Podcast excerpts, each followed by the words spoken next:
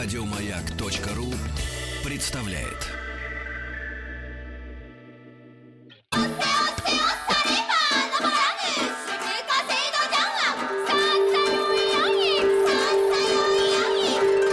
Правильное название Японии – Ниппон. Не понял?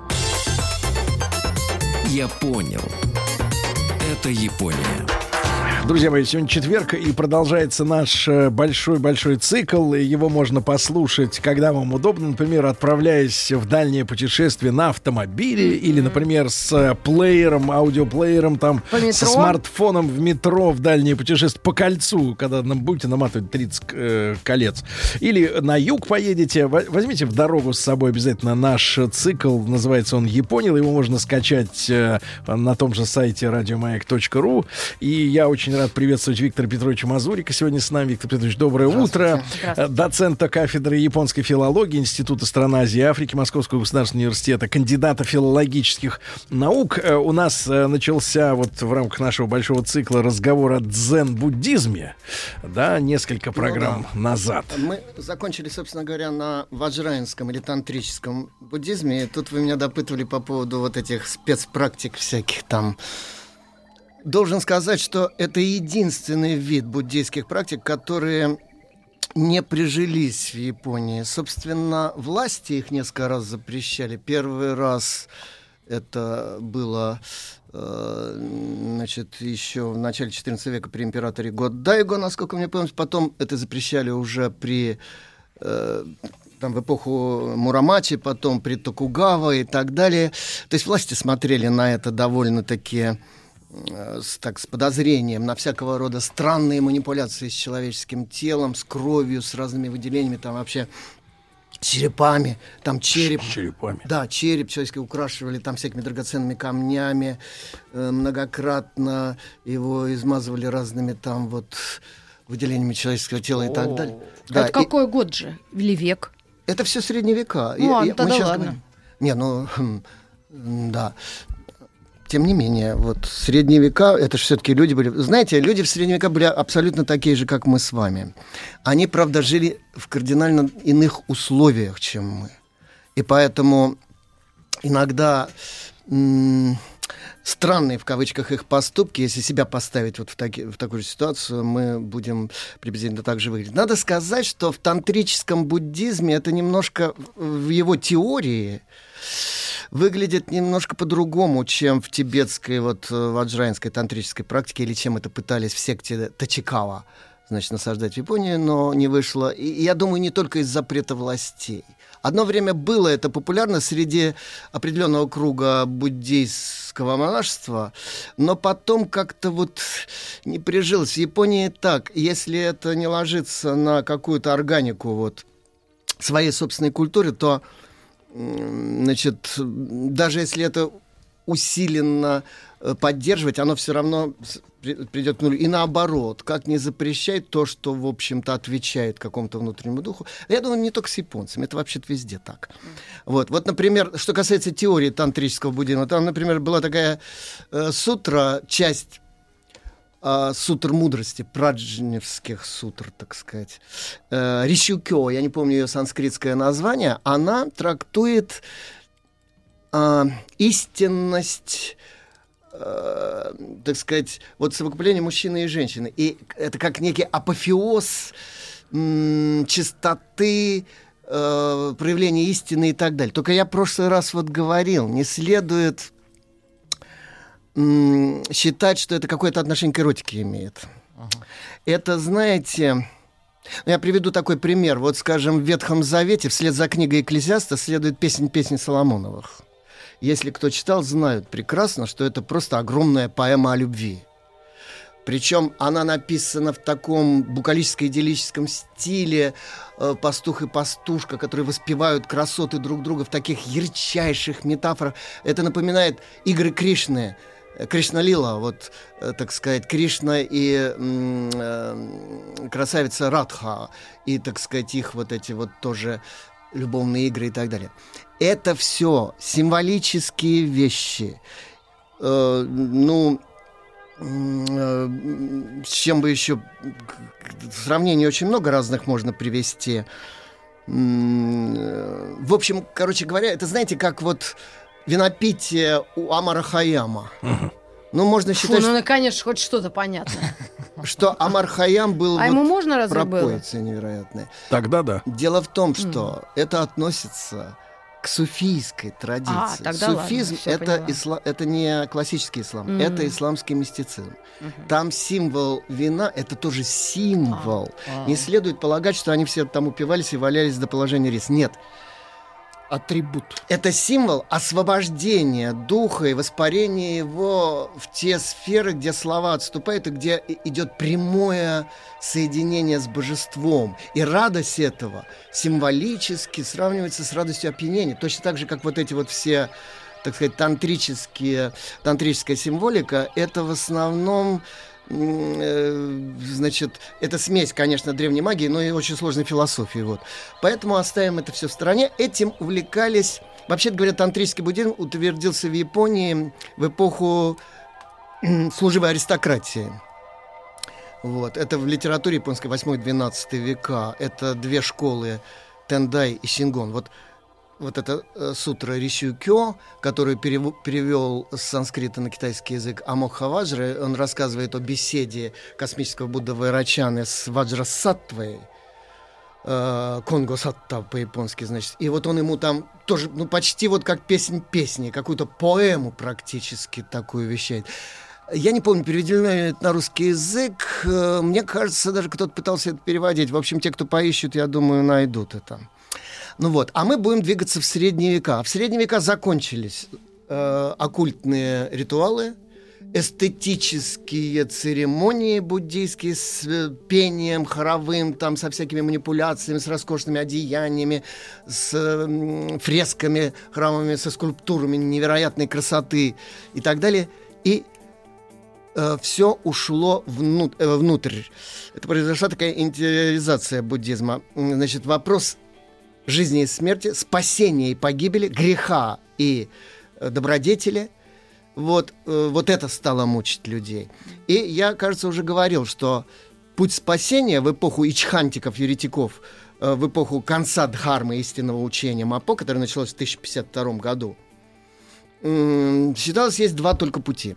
Либо упование на милость Амитабхи, тело блаженства, которое всех спасает и поклялся в 18-й клятве, Хонган, что спасу всех, и только после этого войду в нирвану. Поэтому все, кто верит в Амитабху, истинно верует и произносит «Намо Амида Бутсу, уповаю на Будду Амитабху». Значит, тот э, спасен. Ага. И, потому что добродетель веры превосходит добродетель всех добрых дел и, кстати говоря, масштабы всех грехов. Но для этого надо иметь такой силы веру, пе- э, перед которой отступали бы все сомнения там и так далее. Это буддизм так называемой иной силы, харизматический буддизм. А есть буддизм джирики буккё, то есть буддизм самоспасения. В основном его адептами были самураи, хотя не они одни. Вот. Он, в свою очередь, подразделялся на две школы. Школу Ринзай, это искаженное звучание китайского, имени китайского наставника чайнского Линдзи, чрезвычайно экстравагантного по своим проповедям и даже шокирующего по некоторым из них. Его основал монах Эйсай в Японии. Есть легенда, что именно он привез семена чайного куста, посадил их с тех пор в монастырях именно дзенских начались чаепития, такие же, как были в Сунском Китае, э, в монастырях чайнских для того, чтобы концентрацию сознания поддерживать. Вот этот зеленый чай, матча, его сейчас, кстати, продают в некоторых московских магазинах, Советую попробовать вкус. Это вкус э, реального живого листа зеленого. Он очень сильно перестраивает сознание, если его регулярно и э, правильным образом потреблять. И, наконец, э, он создал такой эклектический буддизм. Почему эклектический? Он был политиком. Его буддизм называли буддизмом сёгунским, столичным или таким элитарным буддизмом. Э, Ринзаевские советники были у сёгунов э, Минамото, потом у дома правящего Ходжо и так далее, и так далее. И они вторгались в политику, в торговлю, им давали лицензии на торговлю с Китаем, они жутко обогащали свои там монастыри и прочее. И завелась, конечно, и коррупция, но это уже позже там и все выродилось. А начиналось это все как протестантский буддизм. Они отвергли ученость прежних веков, всякие заповеди, там, э, экзегетику, толкование сутр, все. Главное — это дзадзен, сидение в позе лотоса с прямой спиной глубоким дыханием, когда прекращается обычный ритм там какой-то альфа-ритм меняется на бета-ритм или наоборот ли, я не помню, в общем, в сознании. И, значит, я должен сказать, что действительно попробует, если кто-нибудь посидеть хотя бы какое-то время с прямой спиной и с глубоким дыханием, то через некоторое время разные люди через разный промежуток времени начнут замечать, что у них настроение начинает изменяться и поток мыслей меняться. Когда мы детям говорим «посиди тихо, не бегай», а? А куда? В какую сторону настроение? За кого становится человек? На чью сторону? У него не меняется сознание. Это не измененное состояние сознания, а это интенс- интенсифицированное состояние. Ты начинаешь лучше все замечать, ощущать. Вообще все пять чувств работают просто как часы. И самое главное, что ты научаешься не быть под сильным контролем своего я. Например, у тебя болят очень ноги в позе лотоса или там в сейдза, когда ноги под себя по-японски так подогнуты. Это очень больно. Но я заметил, что когда долго сидишь вот в этой позе, то ты начинаешь контролировать боль. А, Она тебя уже не контролирует, а ты ее контролируешь. Хотя она меньше ничуть не становится. Ничего. себе. Отношение к боли другое. Да, да, да, да, да, да. Вот именно отношение меняется. Твое я, как бы, оно начинает уже не ассоциировать себя с теми ощущениями, которые мы обычно ошибочно по буддизму, по идее буддизма, принимаем за свое я, совокупность этих ощущений. А потом, в идеале, но я, конечно, не доходил до таких состояний, ты от этого своего я вообще освобождаешься. Отошел А от... это женщин не касается вообще, судя по всему. Нет, наоборот. Значит, э, Хороший вопрос. Отлично. Я сидела, думала. А, В разных школах дзенского буддизма это по-разному, так сказать. Есть дзенские монастыри, начнем с этого. Э, это Есть Дзенские или зенские? и женские, и, и дзенские. Вот. Значит, э, есть монахини, да. И, э, но знаете, что мне... Ну, может, не обижать. Я, я не обижусь. Говорите, как есть. Да-да-да. Мне все равно. Э, Это не плюс и, и не минус. Вот когда пытаются гендерный вопрос решать, кто выше, кто ниже, это идиотизм. Ну Значит, да, я это не Это спрашивала. разность, ка- ка- не, не количественная, а качественная. Значит, вот мне один э, дзенец э, в Киото сказал такую вещь. Женщинам сложнее достичь озарения сатори, потому что они ближе к нему. О, Ничего мне себе. этого достаточно. Нет, Минуточку. понимаете, я хочу объяснить, в чем дело. Дело в том, что я уже об этом, кажется, здесь говорил, что мужское сознание, оно такое квадратное, и оно очень устойчивое. Само, самоощущение. Туповатое. Женское, оно в потоке находится. Оно все время... Flexible. оно все время настраивается всегда. И, так сказать, женщина не очень в силу подвижности самоощущения, самоидентификации своего я, ей как бы легче вот от э, ей легче понять вот эту фундаментальную или почувствовать даже фундаментальную буддийскую идею о том, что вот эта концепция я она надумана, это социально сформировано там и так далее все. И ей как бы вот шажочек, который нужен для того, чтобы вот это я заменить на муга, не я или сверх я, вот это буддийское, в- легче. Но именно потому, что она, так сказать, привыкла вот к этому, скажем, ей понять вот эту качественную разницу сложнее. Мужчина, когда вот он начинает ощущать... Не такой контраст. Когда, да, другое начинает ощущать, он, для него это вообще... Открытие. Да, он просто прямо вот Сатори, он начинает писать, так вот я какой, Да. оказывается. И оказывается, я не то, что я думал. Женщине это сложнее. Да, я, я поняла. Да. Спасибо. Ну? Мне, меня Ну, удовлетворило объяснение. Я, я, я даже Федорович, поняла. А вот вопрос э, такого порядка, э, более как бы бытового. А выбор направления буддизма, да, он зависит, вот вы сказали, одно из направлений больше самурайское, да, еще какое-то. Да, а другое, э, сказал. выбор предопределен э, м, какими-то социальными условиями, либо у человека есть вот реальный выбор. А пойду-ка я вот в этот буддизм. Он предопределен, как это все, как любой выбор в нашей жизни, многофакторными всякими обстоятельствами. А вот их сочетание уникальное, оно, говоря по-буддийски, кармическое. То есть вот как, слож- так сказать, как сложились все вот эти вот э, Обстоятельства. броуновские движения Минитхармати, как они в какую сторону текут и как получилось. Вот э, я рассказывал уже о споре своем с одной молодой девушкой, которая несколько идеализировала буддизм вообще и дзенский в частности. И вот она говорила, ну как же это мило вот в разных, существовать в разных ипостасях, там, значит, в разных рождениях все. Я пытался ей объяснить, что в разных рождениях не она будет существовать, и будут существовать существа, которые к ней никакого отношения не имеют, ни по воспоминаниям, ни по вот этому псевдоличностному ощущению и так далее. Но мне не удалось вот это объяснить. Так вот, второе направление, да, это вот э, Ринзайдзен. Почему он пошел по, э, по эклектическому пути? Чтобы не поссориться с многочисленными как он политик, так сказать, чтобы не поссориться с разными партиями, в том числе буддийскими. ко- Подстраивался. да, парень. которых в то время было очень много. Но это, он был реалист, так сказать, в этом смысле. Ре- реалист и прагматик как менеджер этого направления. А другой, э, Доуган, э, такие иероглифы, основа пути, э, значит, он наоборот пошел по противоположному пути. Когда он приехал из Китая, к нему все бросились. А он создал направление сото-дзен. Это ринзай-дзен, это сото-дзен, это цао-дун по-китайски. Значит, у него все спросили, ну как же, как же, что это за учение? Он, видимо, улыбнувшись в усы, сказал, э, глаза горизонтально, нос вертикально. Четыре иероглифа таких. Это такой типичный китайский армян. Мастер Шифу. Нет, это типа ежу понятно. То есть, Вот. то есть это банальщина, то есть не о чем, друзья, рассуждать и говорить. И ушел на северо-восток Японии, где основал монастырь Эйхейджи, где он совершенно другую практику основал. Он отменил куаны, вот эти вот алогичные вопросы, которые ломают языковое сознание, оставляя человека э, ментально таким сосредоточенным, но совершенно лишенным всяких этих самых концепций, идей там и так далее. Там нет куанов, там нет счета дыхания, там нет такого интенсивного воинского сидения вот в дзадзен. Он приравнял процесс дзадзен к сатори. Он сказал, чем больше вы будете стремиться к сатори, тем дальше вы будете от него, потому что стремление, желание усиливает вашу псевдоличность. Поэтому забудьте.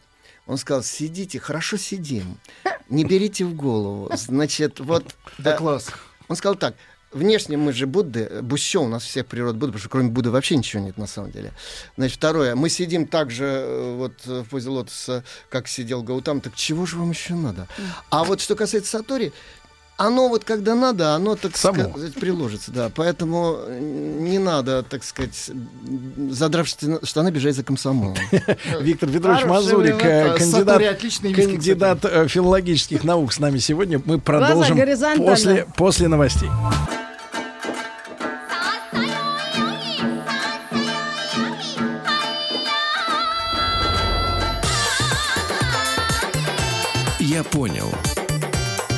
Это Япония. Друзья мои, мы продолжаем разговор. В нашей студии Виктор Петрович Мазурик, э, доцент кафедры японской филологии Института стран Азии Африки Московского госуниверситета, э, кандидат филологических наук. Еще раз напомню, что на сайте радиомаяк.ру в любое удобное время можете скачать весь наш большой цикл и спокойно послушать, э, так сказать, и не раз. И не раз. Виктор Петрович, пр- прошу, Не продолжайте. знаю, хорошо ли такое вот су- сумбурное рассказывание для спокойного слушания, но неважно. Может, пер- перемотать, заново послушать. Снова перемотать. Да. Так вот, значит, э, Ринзай и Сотодзен это как бы, ну, два полюса одного движения. Там была еще потом третья школа уже в 17 веке, которую, кстати, единственную основали в Японии китайцы, и они долгое время там контроль держали. Это секта Обаку, но о ней нет смысла рассказывать, потому что она такая эклектическая, и она утвердилась на японской почте тогда, когда буддизм стал сходить, э, особенно дзенский, совсем уже. А я вернусь все-таки вот к противостоянию Ринза и Дзен. Дело в том, что мне доводилось бывать в монастырях и той, и другой школы, и по необходимости по работе, так сказать, и связанной с чайной школой, испытывать вот медитацию и такую, и другую. Должен сказать, что я, конечно, более привык э, к ринзай, когда сидят друг другу в доджо или в храме лицом. Вот. И когда э, кейхин, хождение по кругу между вот этими сессиями в дзадзен, оно такое стремительное, аж ветер в ушах. А в сото там сидят спиной друг к другу, повернувшись лицом к стене, как Бодхидхарма сидел по легенде в монастыре Шаолинцы. И там вот этот монах с этим скейсаку, с дубинкой такой, который вот по плечам бьет, чтобы э, снять вот это напряжение, он э, у тебя за спиной ходит. Вот. Ну, в общем, одним словом, вот Сото Дзен очень много дал литературе. Я как филолог благодарен этому направлению буддизма, потому что он эм, очень сильно повлиял на классическую драму э, Саругаку но но, или сокращенно но просто, внеся в нее мистериальную такую медитационную струю очень сильную, особенно в творчестве Дзе Ами, знаменитого драматурга м, конца 14 э, э, века. А вот э, Ринзай Дзен, поскольку это все-таки ближе к верхам, это все, это архитектура, это сады вот эти замечательные, сады камней, так называемые сухие пейза- пейзажи, каре сансу, песок и камешки просто. Это Ринзай. Да, а там зашифрована вся природа вообще. Причем она не, как всегда у японцев, не на уровне ментальном зашифрована, а на уровне сенсуальном.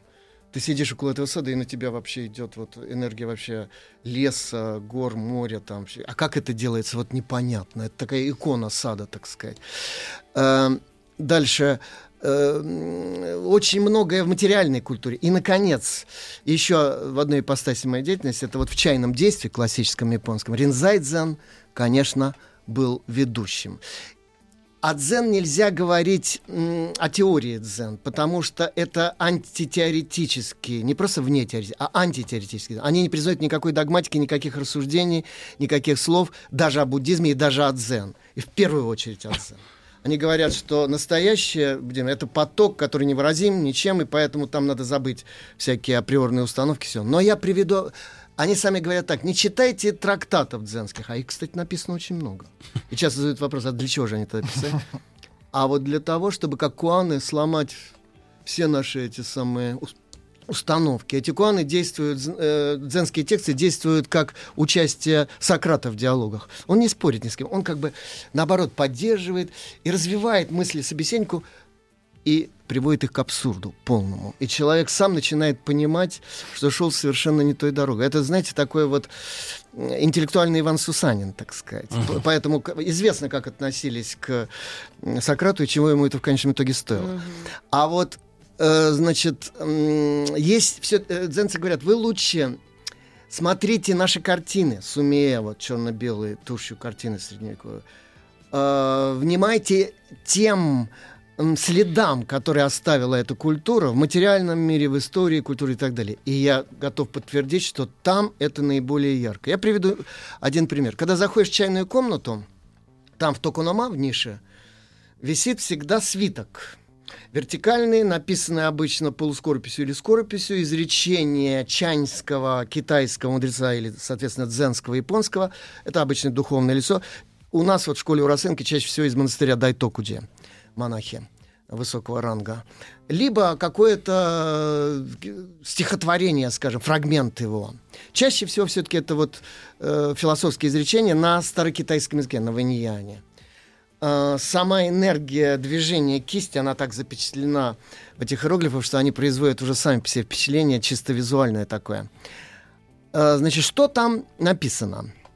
Я приведу примеры, и тогда вот эта дзенская природа, может быть, станет немножечко яснее. Есть разное количество знаков.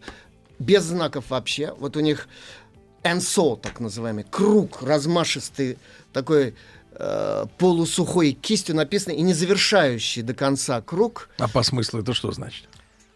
Или нет смысла? Это, это не совершенство, круг полный это совершенство, это бодхи, а это совершенствование. Процесс Это бесконечное движение такое. И причем это написано одним махом. Это, знаете, не рассчитано циркулем, а вот так раз вот так вот. И иногда поражаешься, насколько точна рука у человека, и в то же время какая энергия там. Размашистой толстой кистью полусухой такой. Это просто потрясающе. Или один иероглиф, камень, например. Камень у японцев это живое существо как вот растение или как даже животное. Он живет своей жизнью. Японцы, у них есть культ камней. Эм, Вот. И это очень долгая история. Можно было бы вообще тут массу рассказывать всякие бои. Знаете, это Э, сопоставимо. я- речь идет не о драгоценных камнях. Нет, конечно, Не, ну, обычные. интересно. Но, кстати, обычные камни, так называемые обычные, необычные формы, там, оттенка цвета самхом, там, они могут стоить дороже драгоценных.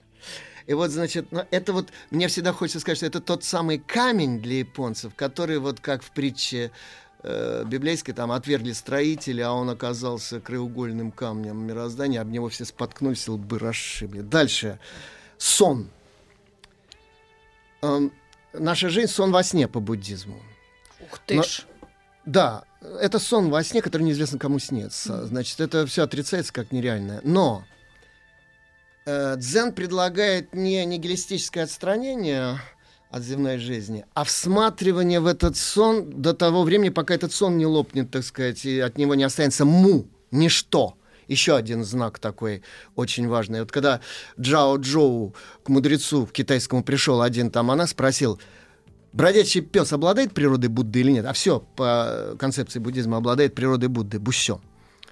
Провокационный вопрос. Вот как из тех, что Христу задавали, э, проверяя его, так сказать, на э, лояльность там э, Римской империи, одновременно твердость его тезисов и так далее.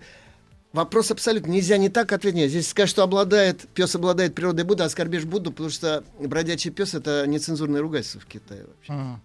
То есть ты вообще будешь, ну, совсем выпадешь из всяких норм. А если скажешь, Нет. а, а, да, если скажешь, что не обладает природой, значит, ты нарушишь один из главных тезисов буддизма. Потому что, значит, есть какое-то место, где не везде сущ Будды, где нет его природы. А, Джао Джоу, помолчав некоторое время, вдруг э, набрал воздуха в легкие и выкрикнул страшным голосом, вот таким, как борцы кричат, «Му!» Это по-японски «му», а по-китайски это «у». Просто «у» он проревел. Так что монах отшатнулся, задавший этот вопрос, и испытал сатори в этот момент. Это не да, не нет. Это не с дефисом. Это отрицание, как глобальное отрицание, это отрицание всего. Это отрицание того, что пес обладает что не обладает, что обладает, не обладает одновременно, что не обладает и не обладает одновременно. Там Но на нашем русском это называется «посмотрим». Восьмикратное отрицание. Мне сказать. кажется, больше букв на две. Тотальное восьмикратное отрицание. Это отрицание спрашивающего, отрицание отвечающего и отрицание отрицания. По Гегелю вообще так бах, все взорвалось у него в голове, и он в этот момент вот лишился идей и испытал вот Фантастика. самадхи, сатори, да. Так вот, э, кстати, сейчас можно увидеть иногда медитирующих на тему куанаму, сидящих в некоторых дзенских школах монахов. Представляете, сидят неподвижные люди за дзен и гортанными вот низкими животными голосами говорят, «Му». значит, огромное такое вот сообщество. Это производит впечатление. Так вот, вот этот иероглиф му как один, или иероглиф барьер, или эм, застава или барьер, Граница. врата, граница, да. Вот знаете, как в христианских сказано, входите через узкие врата, ибо широким путем идут в погибель, входите узким путем, идите тернистым путем и так далее. Вот э, мы каждый день в жизни преодолеваем какие-то м, препятствия, какие-то узкие врата, что-то преодолеваем. И часто жалуемся. Вот я вчера ТО прошла, 60 тысяч. Рублей. Но это вот Зачем вы финанс. жалуетесь? Это, Я жалуюсь. это барьер сугубо финансовый. Так вот, значит, мы часто жалуемся, не подозревая, что именно вот в этом преодолении собственно, и состоит главное в нашей биографии. Вот когда этого преодоления нет, нет ничего вообще. Мы сидим Мы как, не живем. как тупой этот самый э, какой-то прыщик на чем-то вот. Э, дальше Э, из, э, скажем, из двух иероглифов. Ну, например, буджи. Нет феноменов. Вне феноменальность. Будди в рядовом языке это значит все в порядке, то есть никаких э, ЧП нет, так сказать. А в смысле вот этом буддийском это значит вне феноменальность. Вот эти все мир вещей и феноменов это все фейк.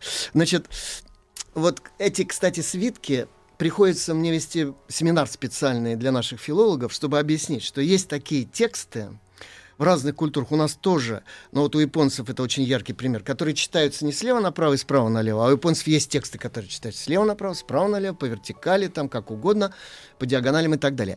А это текст, который читается перпендикулярно. Что это значит? Перпендикулярно. Перпендикулярно его, так сказать, вот э, плоскости, понимаете, этого Мне текста. кажется, Сергею нужно передохнуть. Виктор Ну, Петрович, минуты, прервемся он- на короткую рекламу и обдумаем перпендикулярность.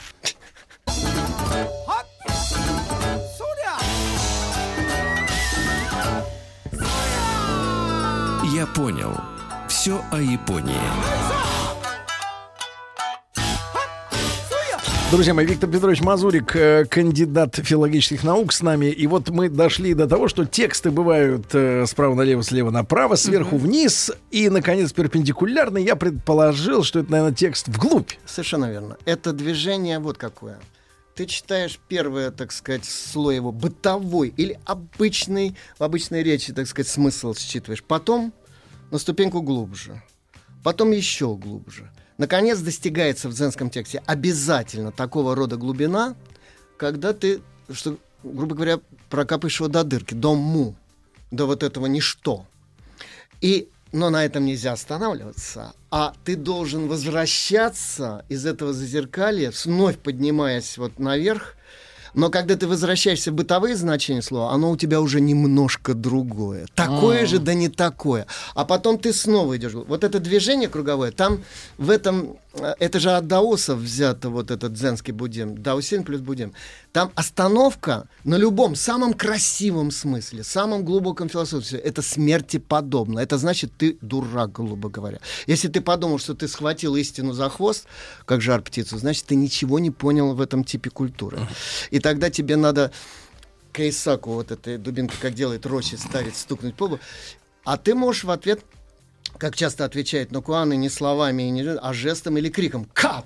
Вот это «Ка» с откушенным «а» в конце. «Ц». Там они пишут, японцы. «Ка!» Это тоже страшный такой выкрик.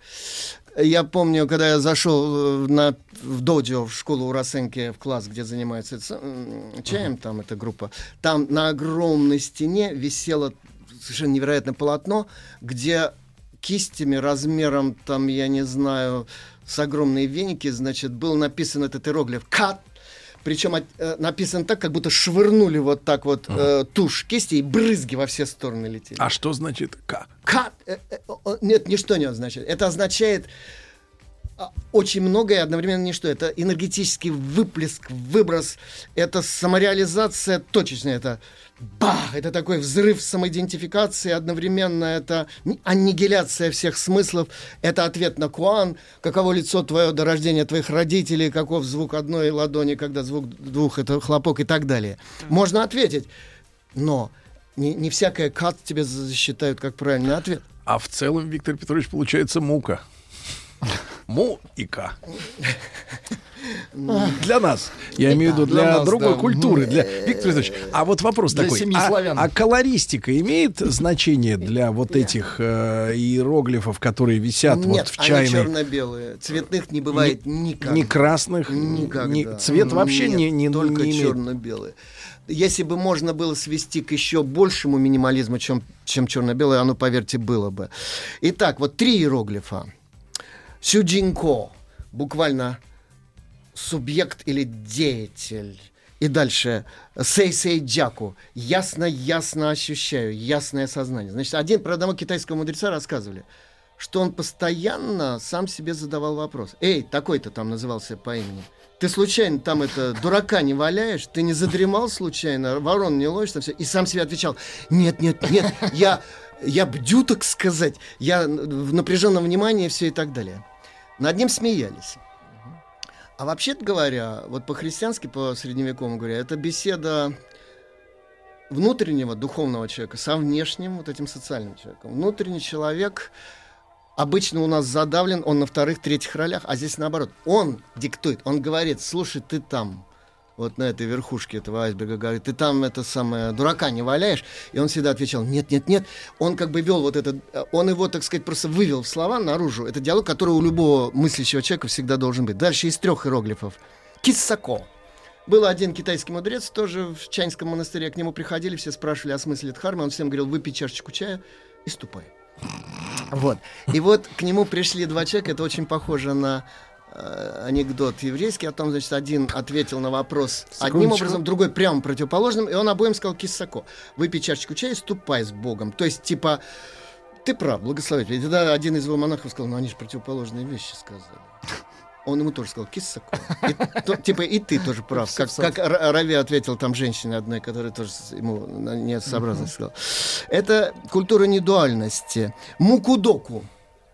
Ну, кудоку. Мукудоку это буквально нет никаких заслуг. Когда Бодхиткарма пришел в Китай, и э, император а, значит, китайский, сказал ему, что построил массу пагод, там будет переписал сутр от руки и так далее.